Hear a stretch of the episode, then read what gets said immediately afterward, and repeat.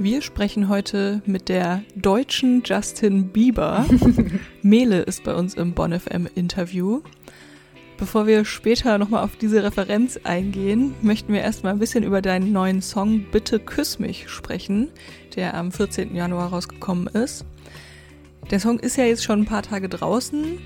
Wie waren denn so die Reaktionen? Bist du zufrieden mit dem Release? Oh, ich bin richtig glücklich. Ich bin heute Morgen mit meinem Auto gefahren zum Supermarkt und dann habe ich wirklich ein bisschen geweint kurz, weil dieses Release einfach so gut, für mich so gut gelaufen ist wie noch kein Release zuvor. Also nicht nur, dass einfach verschiedene Streaming-Plattformen halt richtig gut supportet haben, was ja heutzutage echt so das Nonplusultra ist. Es ist super wichtig, dass die irgendwie liefern und ähm, sonst hört den Song einfach kein Mensch. Aber auch so die Reaktion von meiner Community und so, die waren wirklich richtig, richtig toll. Also mir wurden auch schon äh, ein paar geheime Stories geschickt von Leuten, die meinten so, ja, ich habe jetzt meinem Crush den Song geschickt und jetzt geht vielleicht was oder so. Also es lief auf jeden Fall sehr gut bis jetzt. Das hört sich auf jeden Fall sehr, sehr schön an.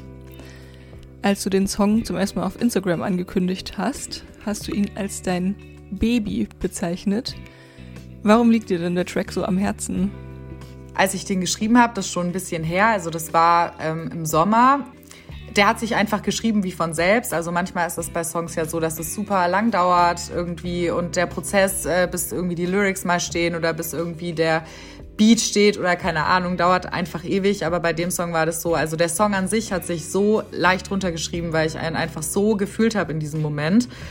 Und dann war es aber schon noch mal ein Prozess irgendwie mit dem Produzenten zu schauen, okay, wie kriegen wir das in ein cooles Gewand, in irgendwie ein zeitgemäßes Gewand auch. Und da saßen wir lang dran und am Ende muss ich aber sagen, von allen Songs, die ich vielleicht sogar bis jetzt gemacht habe, äh, ist der, der, der am ehesten daran kommt an das, was ich äh, machen will und was ich irgendwie cool finde selber. Also mir ist auf jeden Fall auch aufgefallen, wenn man sich jetzt mal deine älteren Songs anhört, Du hast ja 2017 deine erste EP rausgebracht mit Songs wie beispielsweise Karen oder Bye Bye. Das war ja eher noch ein bisschen in Richtung gute Laune Pop, wohingegen die neueren Songs jetzt eher ein bisschen melancholischer und nachdenklicher klingen. Also da kann man auf jeden Fall eine Veränderung hören, finde ich.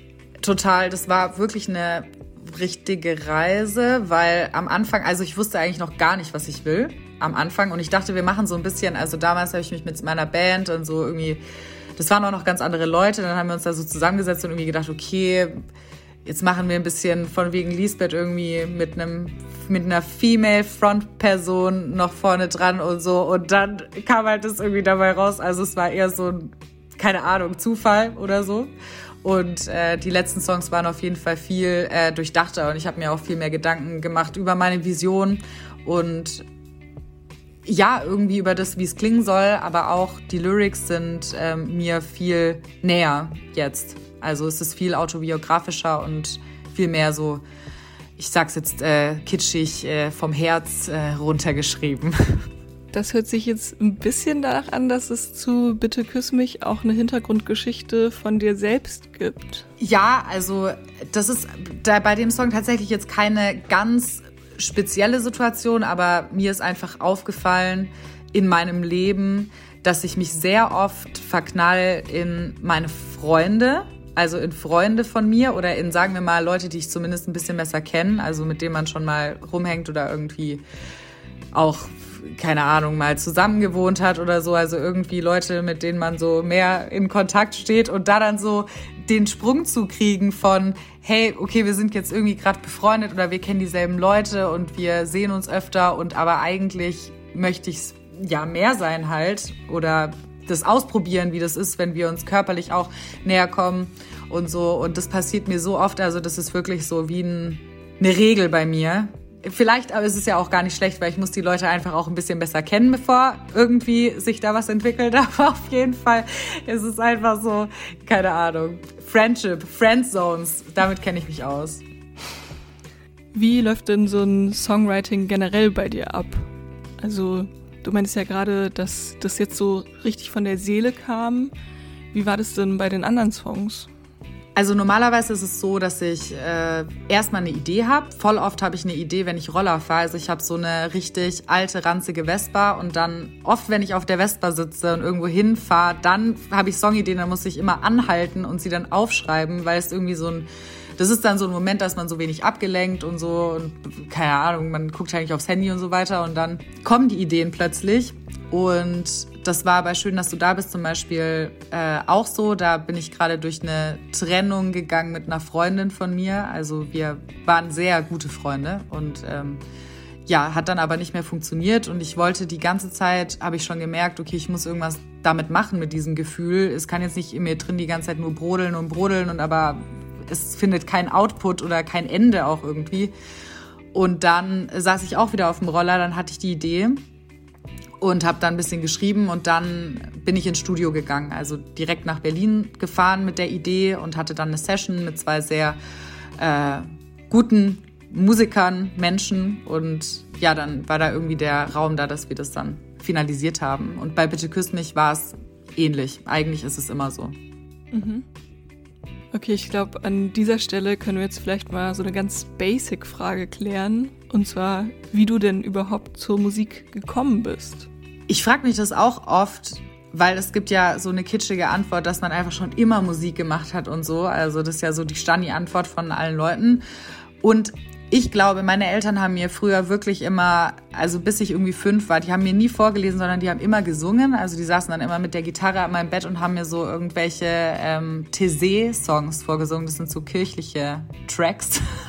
und dann äh, glaube ich, ging das mir so ein bisschen über und dann wollte ich immer früher halt einfach Superstar werden als kleines Mädchen und dann hat sich das einfach immer so weiterentwickelt. Ich habe dann so richtig random wie vielleicht jeder Flöte gespielt und dann Klavier gespielt und irgendwann wollte ich Musicalstar werden und dann habe ich aber gemerkt, dass ich vielleicht eher eigene Songs schreiben will. Und die waren dann am Anfang ganz schlecht. Also wirklich die schlimmsten Songs, die sind auch alle jetzt privat gestellt, weil irgendwann habe ich gemerkt, die sind noch online. Und dann habe ich gedacht, das ist das Peinlichste auf der Welt, wenn jemand mein Two Hearts hieß ein so ein schlimmer Song, der noch auf Englisch war, wenn es irgendjemand hört. Und dann hat sich das immer so einfach ganz natürlich ergeben. Also es war so Schritt für Schritt sehr organisch, aber ja. Mhm.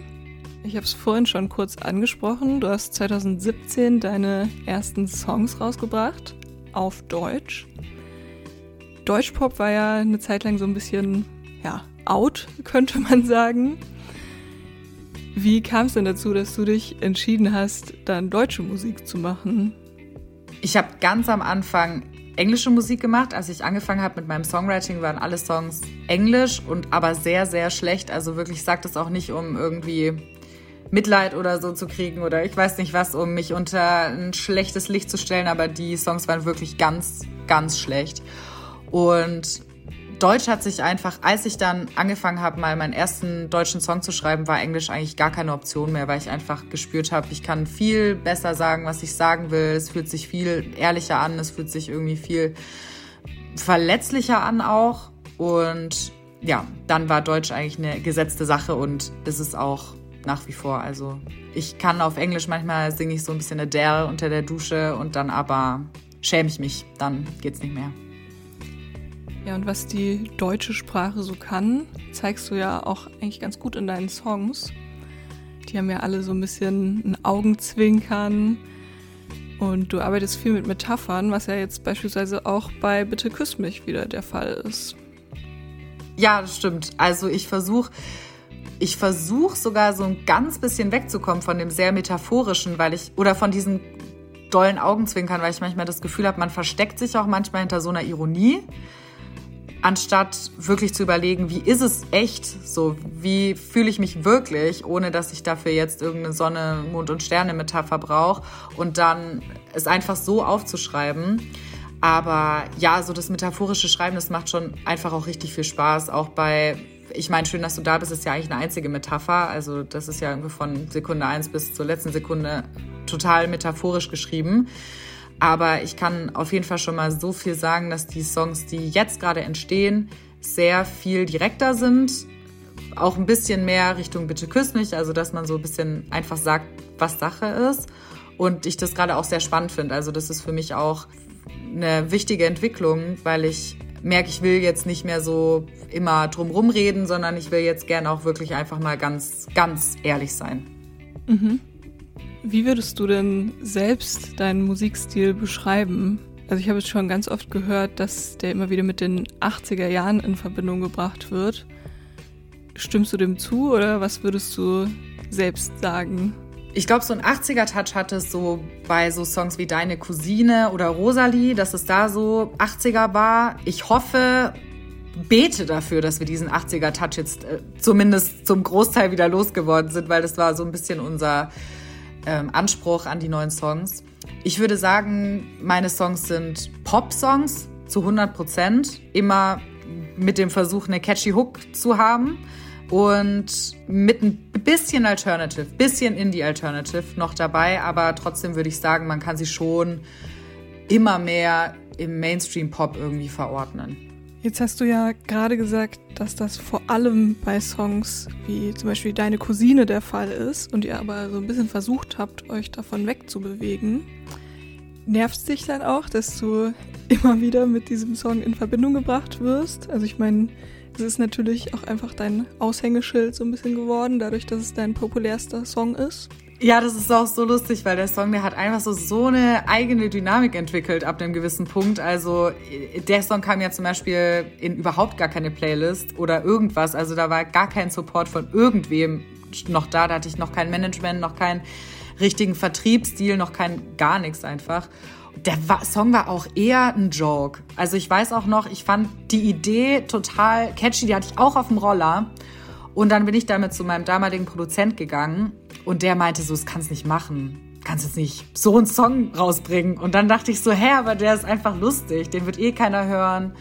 Und jetzt ist es so das Aushängeschild, wie du schon gesagt hast, geworden. Also halt mit Abstand der Songs mit den meisten Streams und so.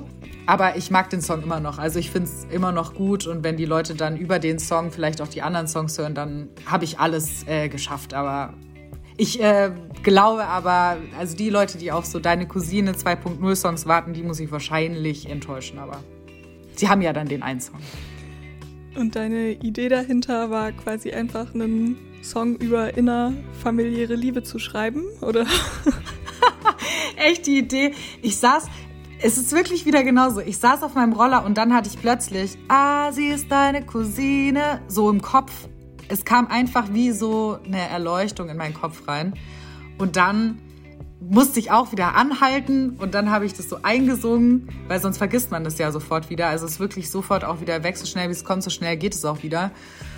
Und dann dachte ich, das ist zu catchy, als dass ich da jetzt nicht was draus machen kann. Und dann habe ich einfach, das ist wirklich total Fantasie. Also ich habe mal meinen Cousin geküsst, da war ich fünf, er leugnet es. Ich weiß aber, dass es geschehen ist. Also ich erinnere mich noch ganz genau daran. Und er sagt, es wäre nicht passiert, aber ja, also sonst hat es keine, kein, eigentlich keinen Bezug zu mir. Das ist einfach so ein Spaßsong. Ja, und auf jeden Fall auch ein krasser Ohrwurm. Ich habe es ganz am Anfang schon gesagt. Auf Instagram nennst du dich die deutsche Justin Bieber. Wir müssen jetzt mal kurz darüber sprechen, wie kam es zu dieser Selbstbezeichnung? Echt, das war einfach so ein dummer Gedanke. Ich saß da und dachte, okay, ich muss irgendwas in meine Bio schreiben, weil ich wollte jetzt nicht mein Alter da reinhauen oder irgendwelche anderen Sachen, ich bin ein bisschen läppsch. Und dann habe ich überlegt und überlegt, wer ich eigentlich sein will. Und dann dachte ich so, Justin Bieber finde ich richtig geil. Und also ich feiere seine Musik wirklich auch super unguilty pleasure mäßig. Ich finde es einfach krass gut produziert und heftiges Songwriting und alles daran feiere ich einfach ab. Und dann dachte ich, wer gern die deutsche Justin Bieber und dann habe ich es einfach reingeschrieben. Ohne drüber nachzudenken. Und jetzt steht es da und jetzt kann ich es nicht mehr rausnehmen, weil ich das Gefühl habe, jetzt ist es schon so ein Statement. Wenn ich es jetzt rausnehme, dann kommt es uncool. Also jetzt wird es da einfach wahrscheinlich für immer stehen. Bis ich eine bessere, einen besseren Vergleich gefunden habe. Ja, jetzt kommen halt solche Leute wie ich und verwenden das als Referenz. Ja, genau, aber ist ja auch gut. Also ich finde, es gibt auch Schlimmeres, was man sein kann als die deutsche Justin Bieber. Ja, auf jeden Fall. Hast du denn irgendwelche musikalischen Vorbilder oder musikalische Einflüsse? Auf jeden Fall wirklich Justin Bieber. Also ich höre die Musik richtig gern. Ähm, ich feiere wahnsinnig doll Melred. Die ist nicht so super bekannt, aber so im, in, in den USA ist die ganz gut am Start. Die inspiriert mich wahnsinnig. Und dann inspirieren mich auch so deutsche Acts wie zum Beispiel Madeline Juno, finde ich, schreibt wahnsinnig schöne Songs und ist auch für mich ein bisschen ein Vorbild auch teilweise, was so Songwriting angeht. Ja, ich würde sagen, das sind so meine Go-To-Artists im Moment. Inwiefern ein Vorbild für dich, was Songwriting angeht? Ich finde, sie schafft es wahnsinnig gut, das, worüber wir vorher schon gesprochen haben, so ein bisschen Metaphorik, aber trotzdem ganz ehrliches Gefühl rüberzubringen. Und zum Beispiel in ihrem Song äh, Sommer, Sonne, Depression finde ich, sie benutzt zwar Bilder, aber trotzdem weiß man einfach, es kommt direkt von ihr. Also es ist wirklich ihr Gefühl und sie macht da so eine ehrliche Welt auf, dass man echt, also zum Beispiel, ich wäre jetzt Hater, YouTube-Hater, so hauptberuflich. Und ich würde jetzt den Song hören, dann würde es mir echt schwerfallen, darauf was Schlechtes zu schreiben, weil ich denken würde, fuck, jetzt hat sich da jemand so geöffnet vor mir, jetzt kann ich ja nicht noch nachtreten und so. Und ich finde, das ist eigentlich ein cooles Gefühl, was man so vermitteln kann. Also einfach sich so öffnen und so verletzlich machen, dass man dadurch irgendwie auch schon wieder so ein bisschen immun wird, weil man hat doch schon alles gegeben. Mhm. Du standest ja auch schon selbst mit verschiedenen deutschen KünstlerInnen und Bands auf der Bühne, sei es als Voract oder gemeinsam, wie zum Beispiel jetzt mit Jeremias oder mit Paul Weber. Hast du dann irgendwie so ein Goal, mit wem du mal gemeinsam gerne auftreten würdest oder ein Feature machen würdest? Materia. Wie aus der Pistole geschossen kann ich das auf jeden Fall sagen. Materia und Shireen David. Also Shireen David ist momentan, ich weiß nicht, wohin mein Weg noch geht, aber ist momentan auf jeden Fall zu hip-hoppig. Aber ich finde es halt saugeil. Also wenn sie mal irgendjemand braucht, der mal eine Hook macht oder irgendwie sowas, dann wäre ich da sofort. Also ich würde keine zwei Sekunden nachdenken. Und Materia finde ich einfach super krass. Also so eine Mischung aus Popmusik, also total ein, eingängige Sachen und Hip-Hop, gute Texte, witzige Texte, schlaue Texte. Das ist auf jeden Fall mein Favorite deutscher Künstler und mit ihm würde ich wahnsinnig gerne mal arbeiten. Also bist du auch richtig Fan von Shireen David? Ja, ja, wirklich, Riesenfan, Riesenfan. Also ich finde ihr neues Album wahnsinnig gut. Also erstmal produktionsmäßig, auch vom Flow, von den Texten. Ich finde es einfach wahnsinnig gut gemacht und ich finde, sie hat eine total starke Vision umgesetzt. Auch wenn mir natürlich bewusst ist, sie hat ein Riesenteam, da schreiben viele Leute mit und auch viele Leute reden mit. Aber ich finde, man merkt bei ihr total, dass sie eine Vision hat, die sie auch durchzieht. Und ich finde die wahnsinnig gut. Also auch dieses Albumcover. Und sie empowert mich wahnsinnig. Ich habe bei ihr immer so ein bisschen das Problem, dass ich nicht genau weiß, wie feministisch ich es am Ende wirklich finde. Also weil sie ja schon ein sehr patriarchales Frauenbild bedient durch ihre Optik. Gleichzeitig denke ich aber auch, na, sie macht einfach, was sie will. Und wenn das das ist, was sie will, und sie kriegt ja auch genug Hate dafür ab, muss man ja auch wirklich mal ganz klar so sagen, aber sie zieht es trotzdem durch, dann finde ich das eigentlich das Feministischste, was man machen kann. Und das empowert mich, weil ich manchmal super unsicher bin und traurig über mich, meinen Körper, die ganze Welt und so. Und dann höre ich Shireen David und denke mir, yes, ma'am, lieben wir. Ähm, so geht's, ich darf das. Ich finde es einfach geil. Also ich finde es so Musik für Frauen irgendwie. Und das feiere ich. Hast du denn auch das Gefühl, dass Frauen immer noch nicht genug repräsentiert sind in der Szene? Ja, auf jeden Fall. Also ich habe schon das Gefühl, dass es besser wird. Und ich habe auch das Gefühl, dass die Leute einfach ein bisschen achtsamer sind, wie sie ihr Line-up gestalten, wie divers es irgendwie ist. Und auch so Playlist-Platzierungen, klar, da sind halt, wenn man sich so Spotify-Playlists anguckt, sind halt trotzdem noch 80% Male-Acts und 20% vielleicht Flinter-Personen, Frauen, whatever. Aber vor zwei Jahren war es halt nur noch nur 5%. Und deswegen glaube ich, wir sind schon auf einem Weg. Aber wenn ich dann so ein Line-Up sehe wie von Rock am Ring oder so, dann wird mir halt straight schlecht, weil ich denke, sag mal. Und dann schreiben Leute da irgendwie in die Kommentarspalte, ja, die ganzen Feministen, die sollen sich nicht so aufregen, weil es gibt halt nicht genug gute Frauen-Rockbands und ich denke mir so, ja, weil ihr sie einfach nicht vor die Nase gesetzt kriegt, so. Das liegt ja nicht an den Bands, so, die gibt's ja. Ihr kennt sie nur nicht. Und ja, Männerstimmen mag ich viel mehr, weil du halt keine Frauenmucke hörst, du Dove. Oder Dover, keine Ahnung, da rege ich mich ein bisschen drüber auf, aber ja, also ich habe das Gefühl, es ist noch nicht fair, aber wir sind auf einem guten Weg. Ja, ist natürlich auch immer so ein Teufelskreis irgendwie, ne? Wenn die halt einerseits nicht gebucht werden, weil sie nicht so bekannt sind, andererseits sind sie nicht so bekannt, weil sie halt einfach nicht so viel gebucht werden. Ja, das ist ein super Teufelskreis und deswegen müssen halt die Leute, die wirklich an der Quelle sitzen, also wie Booker, Bookerin, Leute, die Spotify-Playlisten irgendwie zusammenstellen, Labels, alle, die müssen einfach jetzt Risiko, äh, so Risiken eingehen und einfach sagen, ey, wir booken jetzt richtig Female, so viel es geht, weil anders funktioniert's nicht. Und klar ist das dann auch ein Risiko, ich kann es schon verstehen. Macht keinem Spaß, wenn auf ein Festival dann weniger Leute kommen, aber so ist es dann einfach. Also man muss jetzt mal einen Schritt vorwärts machen. Also da würde ich dir auf jeden Fall zustimmen. Apropos Festival, kannst du denn schon ein bisschen anteasern, auf was wir uns dieses Jahr noch so von dir freuen dürfen? Boah, also auf jeden Fall kommt eine eigene Tour im äh, Herbst, Winter, hoffentlich. Ähm, ich bin für Großstadtgeflüster Vorband. Das wird passieren irgendwann im Frühjahr, hoffentlich. Let's pray, dass es klappt. Bei Antje gehe ich mit, also bei Antje Schumacher bin ich äh, auch Vorband.